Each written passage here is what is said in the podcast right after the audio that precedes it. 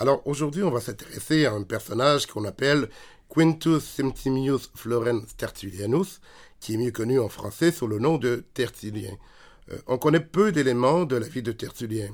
Euh, il est très avare de commentaires sur sa vie personnelle. On sait cependant qu'il est né dans les années 150-160 en Carthage, en, Afrique du Nord, euh, qui était à l'époque romaine, qui correspond actuellement à la Tunisie. Il serait né au sein d'une famille d'origine berbère, mais qui a été romanisée et qui était par conséquent polythéiste, donc païen.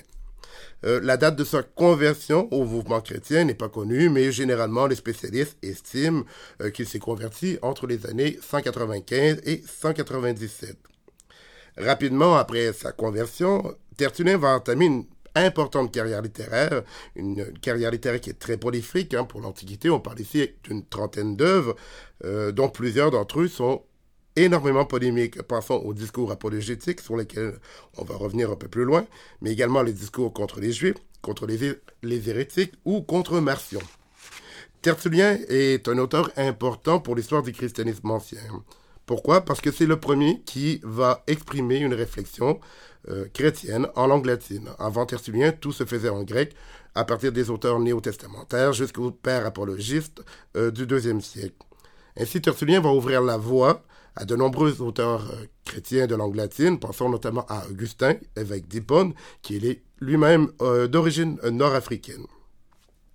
L'extrait de Tertullien que je voudrais vous présenter aujourd'hui euh, se trouve dans son Apologeticum, en français son Apologétique, une apologie qu'il rédige, on estime vers 197, et qu'il adresse aux magistrats romains de sa province africaine, ce qui le distingue déjà des autres discours apologétiques grecs qu'on connaît, euh, que Tertullien lui-même connaît et va utiliser, et qui sont généralement adressés aux empereurs romains.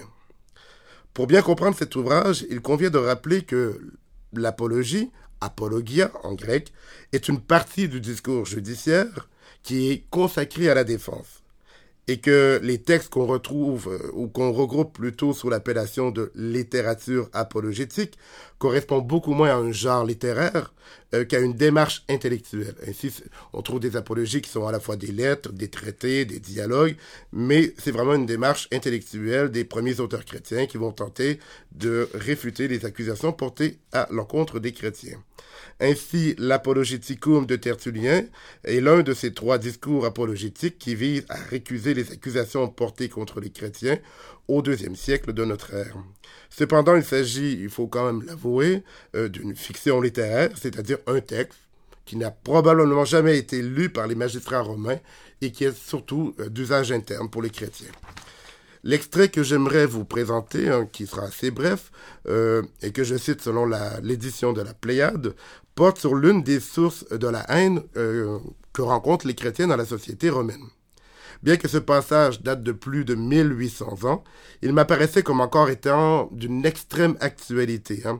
On pourrait ainsi euh, remplacer dans ce texte chrétien par d'autres communautés qui aujourd'hui encore demeurent stigmatisées en raison des préjugés qui reposent bien souvent sur une ignorance de leur réalité. Alors je vais vous citer le texte. Euh, telle est donc la première accusation que nous portons devant vous, la haine injuste envers le nombre de chrétiens. Le prétexte qui aggrave et prouve cette injustice, en semblant pourtant l'excuser, c'est l'ignorance. Car qu'y a-t-il de plus injuste que la haine de ce qu'on ignore, même si l'objet de la, de la haine est justifié Car la haine n'est méritée qu'à condition qu'on sache qu'elle est. Faute d'avoir une claire notion de ce qui est mérité, comment soutenir l'équité d'une haine qui doit trouver sa justification non pas dans ses manifestations, mais dans la conviction intime? Par conséquent, la haine est causée par l'ignorance de ce qu'on est. Comment exclure que l'objet de la haine ne soit pas haïssable? De cette façon, nous, contestons pardon, conjointement les deux, l'ignorance imputable à la haine et l'injustice de la haine imputable à l'ignorance. Ainsi, on voit que Tertullien va essayer de montrer que les Romains ne connaissent pas suffisamment les chrétiens au partir du moment qu'ils commencent à s'intéresser aux chrétiens et que leur ignorance cesse, ils se convertissent.